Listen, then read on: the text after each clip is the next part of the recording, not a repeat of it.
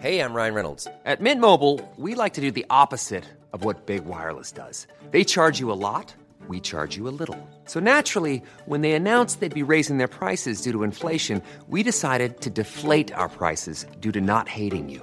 That's right. We're cutting the price of Mint Unlimited from $30 a month to just $15 a month. Give it a try at mintmobile.com slash switch. $45 upfront for three months plus taxes and fees. Promo rate for new customers for limited time. Unlimited more than 40 gigabytes per month. Slows. Full terms at mintmobile.com.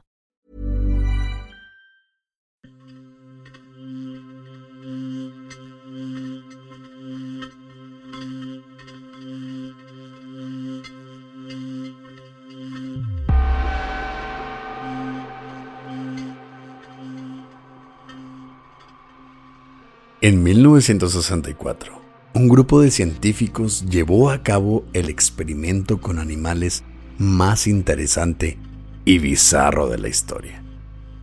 Intentaron comunicarse con delfines por medio de una chica aficionada a convivir con ellos. Pronto, el experimento se salió de control entre drogas, sexo y muerte.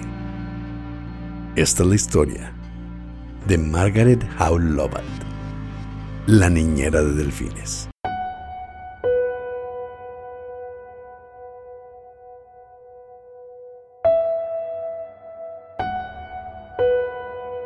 Estás escuchando Señales Podcast.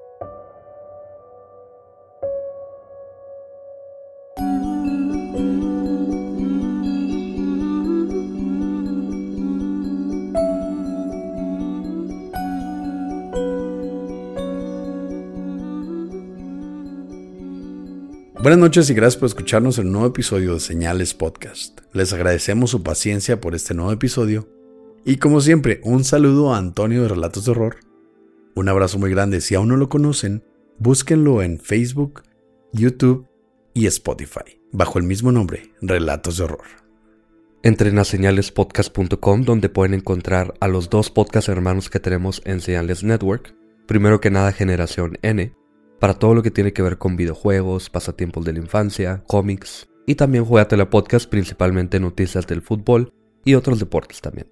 Gracias a todos los señalados de la Ciudad de México que se dieron cita en la Pulquería Insurgentes el viernes 6 de marzo, donde pudieron conocernos, contarnos sus historias, decirnos cuáles eran sus episodios favoritos, tomarse fotos con nosotros, preguntar por Pepe. Y con leyendas legendarias también que nos visitó y qué chido que algunos se quedaron hasta el final, los que no se quedaron ni modo, pero se pudieron tomar foto con, con los cinco. Con Coqui también ahí andado. Sí, hay pocos que pueden tener la foto con leyendas legendarias y señales podcast.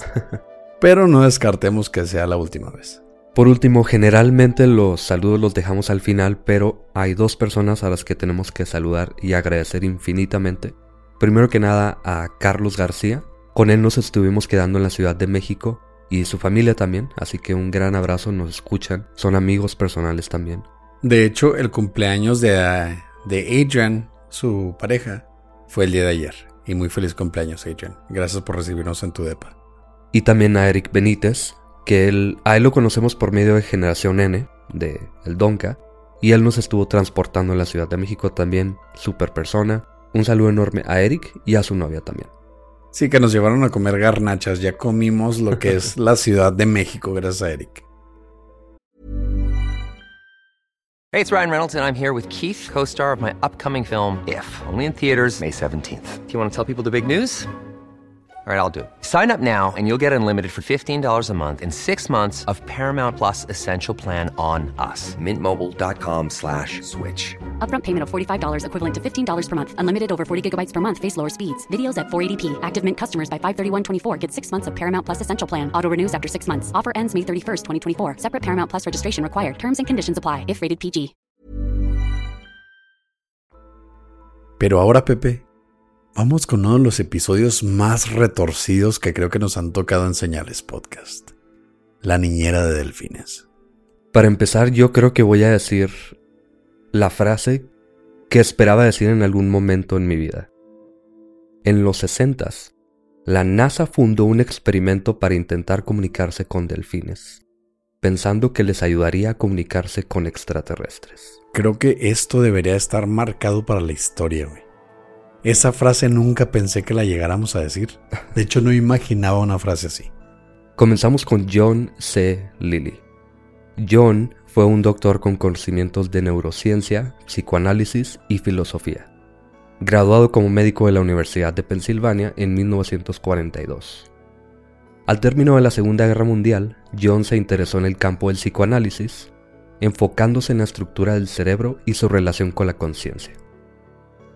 Sus estudios lo llevaron al Instituto Nacional de Salud Mental de Estados Unidos, donde en 1954 su equipo diseñó el tanque de aislamiento. ¿Qué era el tanque de aislamiento, Pepe? Básicamente una tina, pero está totalmente sellada, tiene agua en la que flotas y está diseñado para que no haya ningún tipo de ruido, luz, ningún tipo de distracción para que estés solo con tu mente. Como el episodio de Los Simpson donde va Homero con Lisa y piensa que le pasan cosas bien chingonas, nada que habían evacuado ese lugar, ¿no? Sí, así totalmente. Eso es un tanque de aislamiento. Durante sus experimentos, durante su carrera y todo esto, él y su esposa visitan Florida y en Florida tienen a algunos delfines en cautiverio y hacen trucos así como en parque acuático o algo así de este tipo. Y sobre todo la esposa se da cuenta de que cuando están interactuando con los delfines, los delfines hacen algunos sonidos. Parece que están imitando la forma en que hablan. Sí, como... De hecho se relata que cuando la esposa veía los delfines después de que los humanos abandonaban el área donde estaban, ellos empezaban a hacer los sonidos similares a lo que los humanos les decían. Por ejemplo, un bu, y los delfines lo hacían igualmente. Unos años luego, a finales de los 50, John estableció una clínica de experimentación dedicada a la comunicación entre delfines y humanos. Gracias a esos estudios, John y su esposa publicaron varios artículos reportando que los delfines podían imitar patrones de comunicación humana, y publican un libro titulado Humanos y Delfines, que además se hizo un bestseller. Sí, por toda la gente que había crecido con fábulas, donde los humanos podían interactuar con animales como si fueran también personas, y que podían tener una relación así bien estrecha. Entonces toda la gente tenía así esa conexión con su niñez y por eso este libro fue un completo éxito, por ver en esperanza que sus sueños se hicieran realidad. Sí, aparte gracias a este libro, él era un personaje totalmente, salía en la televisión, él decía que en una década o dos íbamos a poder comunicarnos con los delfines, se les iba a poder utilizar como agentes del ejército para espiar a otros ejércitos, y además, no sé exactamente si él o si algunas personas dedujeron a través del libro que los delfines iban a formar parte de, los consejos mundiales de la ONU y de todo este tipo de organizaciones, y como seres inteligentes de esta tierra, tomarían decisiones junto con nosotros. Sí, de hecho se le considera el mamífero marino más inteligente del mundo. Por el tamaño de su cerebro y la composición que tiene. Porque también las ballenas tienen un cerebro muy grande, pero es muy pequeño para su cuerpo. Entonces los delfines, por la forma en la que se comunicaban, y los patrones de comportamiento, se decía que tienen una inteligencia que se podía desarrollar a punto de que podían ser parte, como tú dices, del Consejo Mundial. Imagínate todos hablando del finés, ¿no? Por este tiempo es que John Lilly es contactado por Frank Drake. Ya algunas personas han de tener ahí un, una espinita de este nombre suena muy conocido y con justa razón. Drake es un astrónomo y astrofísico quien en ese momento estaba enfocado en recolectar transmisiones desde el espacio exterior. Drake invitó a John a una reunión de científicos interesados en proyectos de búsqueda de inteligencia extraterrestre por medio de detección de señales de radio. Y en 1961 formaron la Orden del Delfín. A huevo, güey. Me recuerda a otro episodio de Los Simpsons donde los delfines controlan el mundo, güey. sí. Y esto obviamente por todo el historial de investigaciones que tenía John con delfines. Fue durante esta reunión, y aquí es donde todos van a hacer cuenta de por qué Drake suena tan conocido, en esta reunión los científicos e inventores que se juntaron desarrollaron la famosa ecuación de Drake. Y la ecuación de Drake obviamente la conocemos como la ecuación para saber qué tan probable es que haya otra vida inteligente en el universo. Sí, sí, sí, sí, ya sabíamos todo eso. güey. Drake estaba interesado en el trabajo de John luego de leer sus libros. Según él, las ideas del trabajo de John lo hicieron imaginar criaturas inteligentes y sofisticadas, tanto como los humanos, pero viviendo vidas completamente diferentes. Había una relación entre su trabajo buscando vida extraterrestre y el de John, que se enfocaba en la dificultad de comunicarse con otras especies inteligentes. Básicamente dicen, si podemos lograr comunicarnos con otra especie, los delfines, no vemos por qué no podríamos utilizar las mismas técnicas para comunicarnos con extraterrestres. Exactamente. Gracias a sus colaboraciones, John logró obtener financiamiento por la mismísima NASA y otras organizaciones gubernamentales en 1961 para seguir su trabajo con delfines. Realmente, ya cuando quieres comunicarte con una vida posiblemente inteligente del planeta, como tú dijiste, la ecuación Drake nos dice que podríamos comunicarnos con una vida extraterrestre, ahí ya podríamos sacar mucho provecho, es cuando el gobierno se mete, a huevo. Sí. Ese año, John Lilly abrió su centro de estudios en Santo Tomás, en el Caribe, donde construyó un delfinario, por así decirlo, con ayuda de un antropólogo lingüista. Luego llega la protagonista de este episodio, Margaret Howe Lovat. Margaret era una chica de 22 años quien había viajado a Santo Tomás solo de vacaciones. Vámonos a la playa, ¿no? Ella misma cuenta de que de niña su madre le regaló un libro llamado Miss Killy, la historia de un gato que podía hablar con otros animales y con los humanos. Desde ese momento, Margaret pensó, tal vez es una posibilidad. Ya viviendo en Santo Tomás, en la Navidad de 1963, su cuñado le mencionó sobre un laboratorio secreto del otro lado de la isla donde los científicos trabajaban con delfines. Margaret buscó el lugar unos días después, en donde conoció al antropólogo quien le preguntó, ¿qué estás haciendo aquí? Llega una persona a un laboratorio, entre comillas secreto, obviamente todos sabían. Estaba gigante, o sea, era un lugar, primero que nada era blanco, ¿no? En medio de una isla. Pues obviamente, ¿cómo llegaste aquí? Pues vi el edificio blanco, güey. De todas maneras, había, había señalamientos que decían no pasar. Eh, es una institución, digamos, gubernamental. Así que no debía estar ahí, obviamente. Pero a Margaret le valió madre. Había delfines. Margaret respondió así tranquilamente. Bueno, escuché que trabajan con delfines y pensé venir y ver si hay algo en, que los pueda ayudar. Son los sesentas. Realmente los proyectos del gobierno eran bastantes y había muy poco apoyo al mismo gobierno. Les daban dinero, pero la gente que tú consiguieras era rascarte con tus propias uñas. Entonces llegó esta, esta persona, me gustan los delfines, quiero ver qué hacen aquí. Y pues el güey sin, gente, pues métete. El antropólogo, así como dices, impresionado y curioso por la seguridad de Margaret, la llevó al área de convivencia con los delfines, le dio un cuadernillo y le dijo, siéntate aquí, escribe todo lo que veas y todo lo que pienses que está pasando. Sorprendentemente, según el antropólogo, Margaret resultó tener dones naturales de observación de comportamiento animal, así que el antropólogo le dijo que podía seguir visitando cuando quisiera, sin paga como voluntaria. En el laboratorio tenían tres delfines, todos transportados desde Florida, que además, estos delfines ya habían hecho la película de Flipper. Peliculón, güey. ¿eh? Yo leía los libros con estaba chiquito de Flipper. Pero es una combinación de personas y de nombres y de películas. E, e, es una historia tan loca, de verdad. No es tan loca, Flipper era la mamada, güey. Me enseñó el, el significado de la amistad y el trabajo en equipo. Bueno, el nombre de los delfines era Peter, Pamela y Sissy. Sissy era la mayor, era muy social, muy alegre, ruidosa y a veces hasta brusca. Pamela era tímida, Tomó casi un año para que dejara que los humanos siquiera se acercaran y la acariciaran. Y el último que nos interesa más, Peter. Él era un macho en su juventud, que era muy juguetón y muy alegre.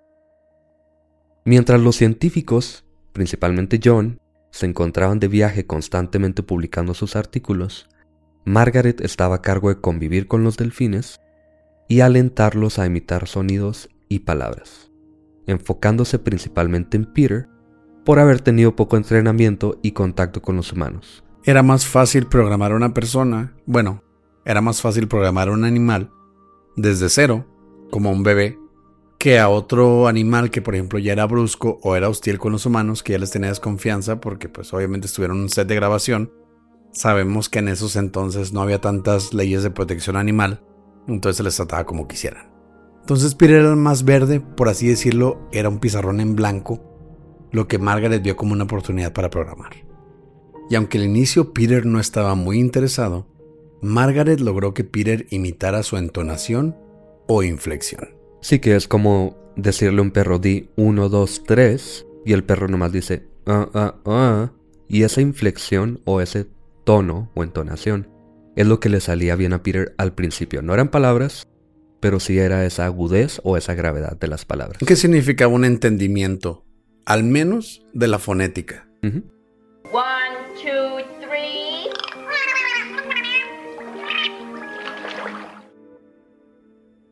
Pero su progreso había llegado a su límite. Todas las noches, tanto Margaret como los científicos simplemente abandonaban el lugar. Y fue cuando entonces Margaret pensó, tenemos tres cerebros flotando ahí toda la noche, sin nadie sabiendo qué pasa realmente. No tiene sentido. Así que le propuso a John Lilly una idea. Llenar el laboratorio de agua y vivir con Peter desarrollar una relación cercana con ellos las 24 horas del día. Porque eran los 60 y chingue a su madre. Los 60 eran la temporada más chingona para hacer cosas chuscas, güey. es que a quién se le ocurre vivir con un delfín en una casa de dos pisos, además.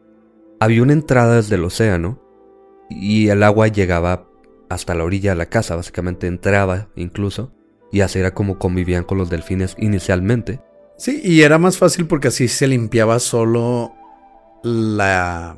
El área de convivencia. Sí, el área de convivencia. Entraba el agua del mar y lavaba todos los excrementos, toda la comida. Entonces los delfines todavía se sentían más o menos en su hábitat. Pero ahora vamos a llenar la casa de agua, los dos pisos, y vamos a vivir aquí con un delfín. Porque chingue su madre son los sesentas. los dos pisos fueron sellados y sumergidos en agua casi a la cadera, al principio no funcionó, había muchas goteras, tuvieron que vaciarla, sellarla de nuevo y la volvieron a llenar de agua. Pero al fin lo lograron. Incluso el balcón estaba sumergido en agua en el segundo piso, porque Margaret no quería pasar todo el tiempo bajo techo, obviamente. Tenía un escritorio elevado donde hacía sus notas, tenía un teléfono, tenía de todo, una grabadora también, y tenemos grabaciones que más adelante vamos a poner y además dormía en un sillón de esponja que estaba elevado y hasta tenían un elevador de poleas para subir y bajar a Peter de piso a piso.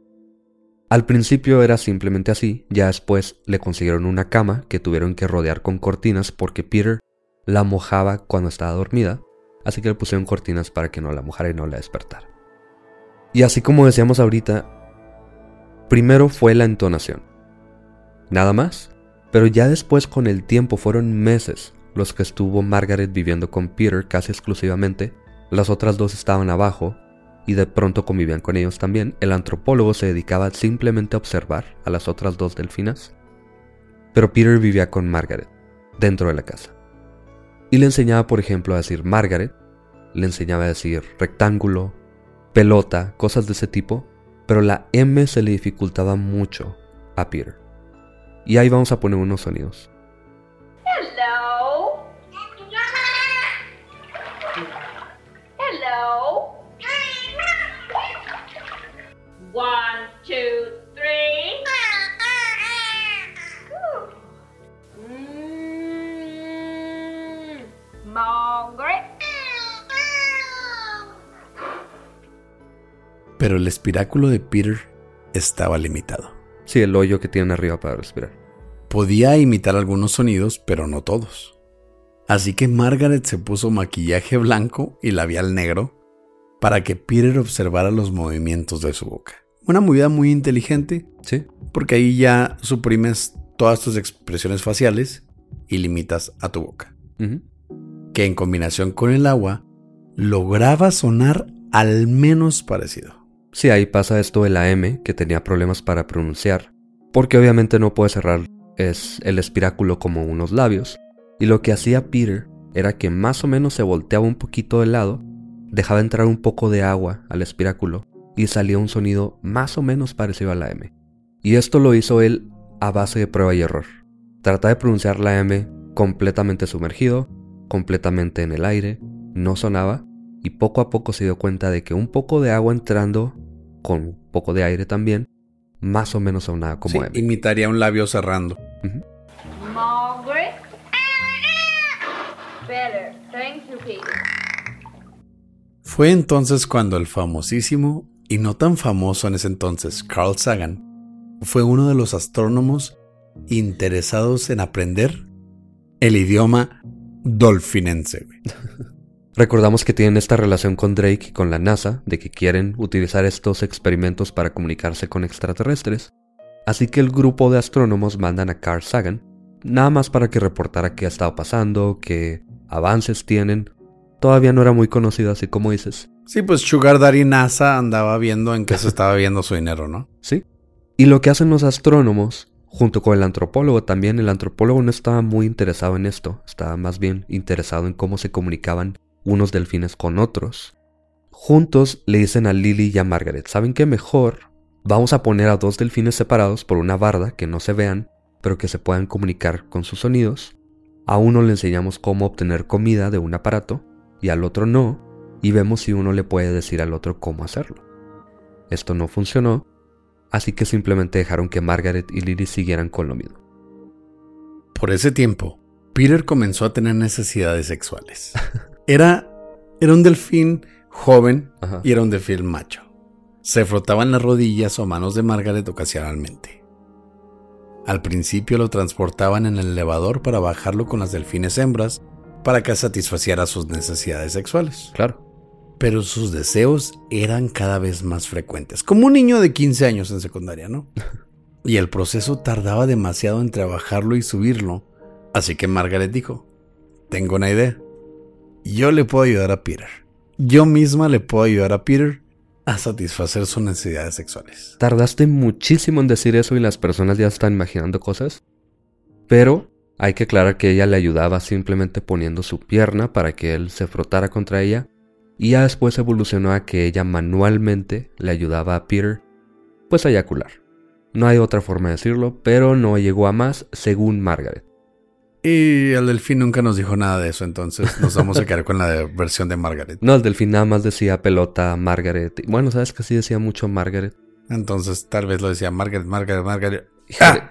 ya, pelota. sabiendo, ya sabiendo cómo termina esta historia, ya me, ya me puse un poco más triste, fíjate. Sí, pero no hay que adelantarnos. No, no, no. Ese fue el momento en que los científicos comenzaron a dudar del valor del experimento. El antropólogo y el veterinario a cargo estaban preocupados, tanto por lo que su relación pudiese causarle a Peter, como por la validez de simplemente imitar sonidos. Esto ya no era un ejercicio de hablar, esto ya era una relación más íntima. Y aparte de íntima, que no sabemos cómo le puede afectar a un delfín que se está satisfaciendo con una persona, que no es normal. También ellos empezaron a ver que Peter no se comunicaba con Margaret, nada más repetía lo que ella quería que repitiera. No es lo mismo que le a un perico, por ejemplo, que repita alguna mala palabra y otra que sepa qué significa esa mala palabra. Así que empezó a morir un poco el interés. Los avances también dejaron de ser tan continuos, tan sorprendentes, simplemente se quedó ahí, en poder imitar sonidos y ya. Así que para 1965 los fondos comenzaron a desaparecer por la falta de nuevos resultados. Pero, como eran los 60s, A huevo, sesentas. John conoció el LSD. ¿A Shinriki otra vez? Sí, no, es- esto se pone peor todavía. Y con el LSD comenzó a realizar algunos experimentos pensando que si la droga podía ayudar en el estudio del psicoanálisis, entonces podría ayudarle a abrir su mente con los delfines. Cabe mencionar que John usaba el LSD en él mismo Sí. mientras estaba con los delfines, O se metía al tanque de aislamiento también. mientras se metía unos chingazos de LSD así bien a gusto, volaba según él abría su mente, pero pues todos sabemos lo que ha hecho esta droga a lo largo del tiempo. Y como una nota nada más, ya después de todo esto en los 70s, de hecho, muchos años después, John sigue con sus experimentos de LSD y con otra persona, un simplemente un colega que tiene, y le meten tanta droga que primero fue LSD y luego ketamina, le meten tanta droga a John Lilly que él dice que sus migrañas una vez vio cómo se salían de su cráneo y estaban flotando en el espacio a 5 metros de él. Luego le volvió el dolor, más fuerte que nunca, le metieron más ketamina todavía, y fue tanta la ketamina que dijo que ya nunca volvió a tener migrañas otra vez. Un experimento después, ya sabiendo cómo le ayudaba la ketamina, ahora se la pusieron al que le ayudaba, y esta persona tuvo tanta droga y reaccionó tan mal que se comportaba como un cavernícola. Diablos. Una nota nada más. Pero bueno, Esa nota tan, tan ligera, ¿no? regresamos a 1965. Como dices, John experimentaba él mismo, se metía con los delfines todo drogado. Pero esto también evolucionó y él pensó, tal vez darle un poco de droga a los delfines podría ayudarle a los animales a ser más receptivos también.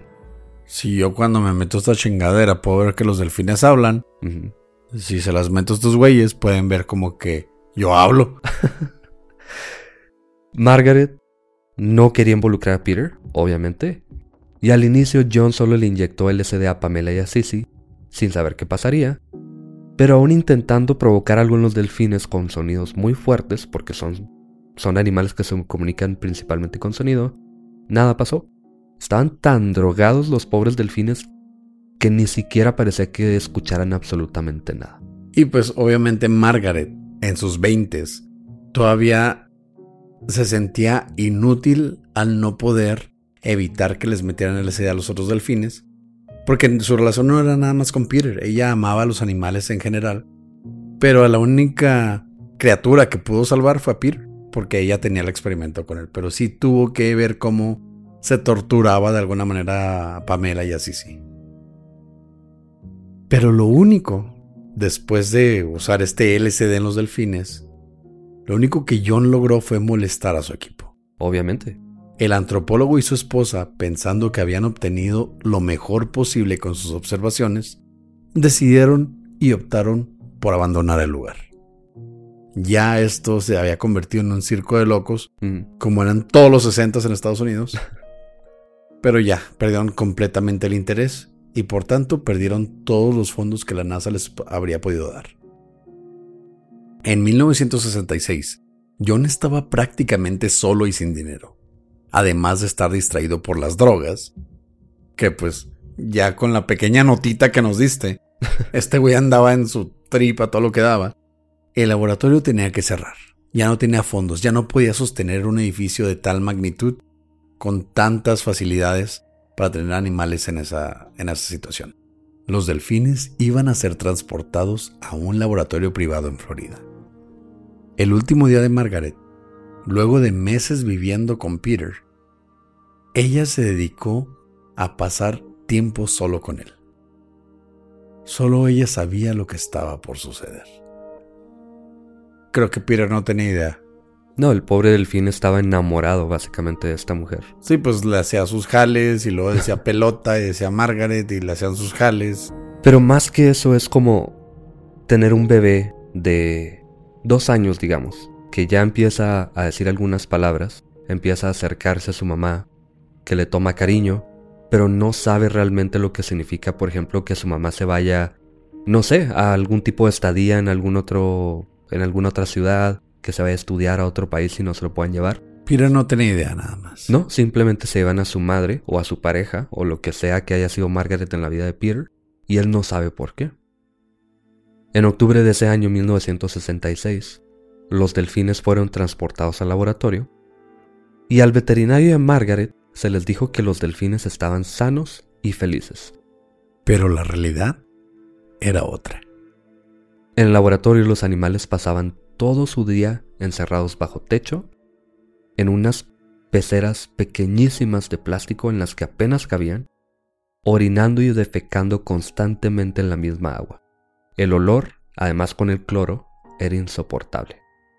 Era una pecera así como es una pecera en algún acuario normal de dos por medio metro, apenas cabían los pobres animales. Estaban encerrados totalmente. Era una situación horrible. Pasaron unas semanas hasta que un día Margaret recibió una llamada de parte de John Lilly. Aquí hay que mencionar algo. Los delfines respiran conscientemente. No es como nosotros que lo hacemos inconscientemente y sin darnos cuenta.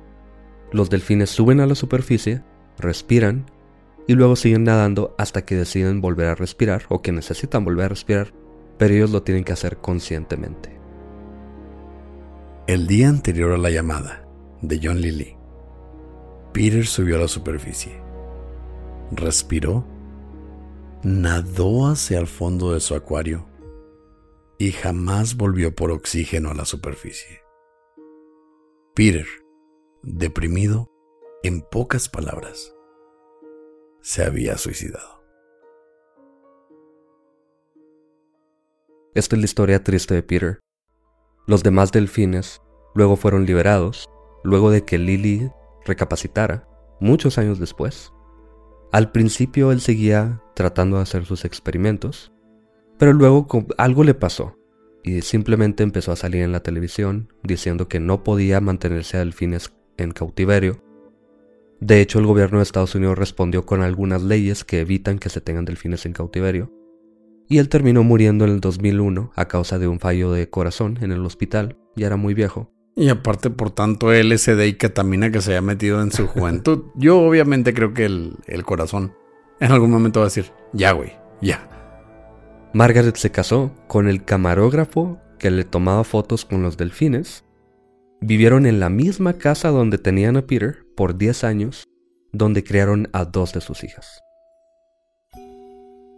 Y Peter, pues se suicidó. Simplemente Peter, al parecer, sí aprendió las relaciones humanas y murió de amor. Gracias por escuchar Señales Podcast. Buenas noches.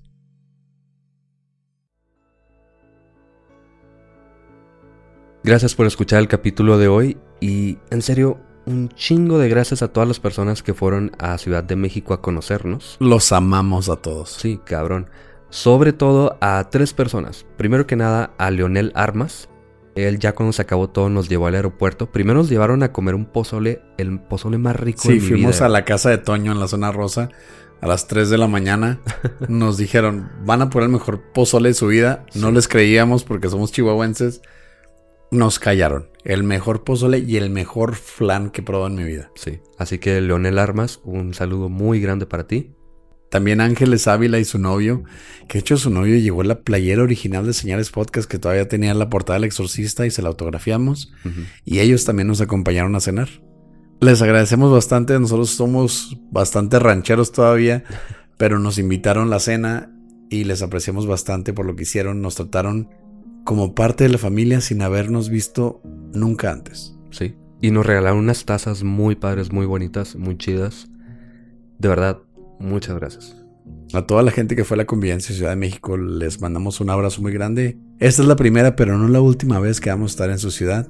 Y los demás saludos, primero que nada en Facebook a Sofía Iñiguez de Guadalajara, que me estaba pidiendo el link para el grupo de WhatsApp. Ya no tenemos grupo de WhatsApp, ahora es en Telegram.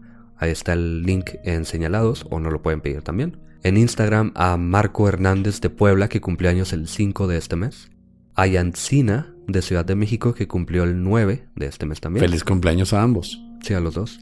A alguien que no me dijo su nombre, pero su Instagram es SUU123455, que es de Argentina, me pidió un saludo. saludo para ti. A Janet del Ángel de Tampico, Tamaulipas.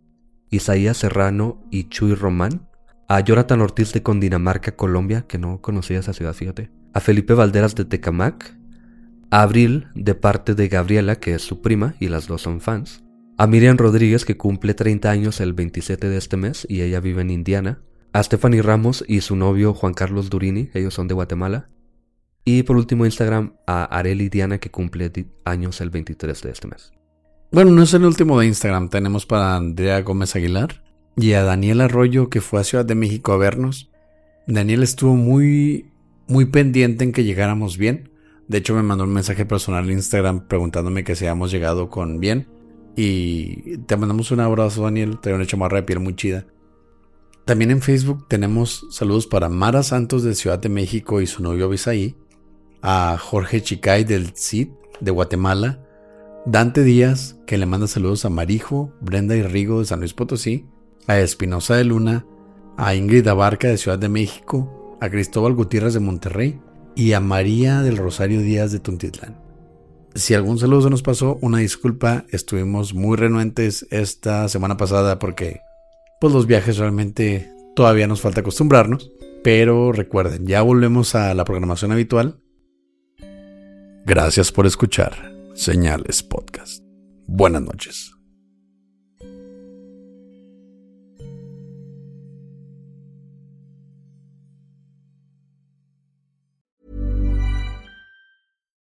If you're looking for plump lips that last, you need to know about Juvederm lip fillers. With Juvederm Volbella XC and Juvederm Ultra XC, your lip look, whether it's subtle or bold, can last up to one full year with optimal treatment and no additional maintenance. Find a licensed specialist and see if it's right for you at juvederm.com today. That's J U V E D E R M.com. Add fullness to lips in adults over 21 with Juvederm Volbella XC or Juvederm Ultra XC. Do not use if you have severe allergies or a history of severe allergic reactions, or if you're allergic to lidocaine or the proteins used in Juvederm. Tell your doctor if you have a history of scarring or taking medicines that decrease the body's immune response or that can prolong bleeding. Common side effects include injection site redness, swelling, pain, tenderness, firmness, lumps, bumps, bruising, discoloration, or itching. As with all fillers, there's a rare risk of unintentional injection into a blood vessel, which can cause vision abnormalities, blindness, stroke, temporary scabs, or scarring.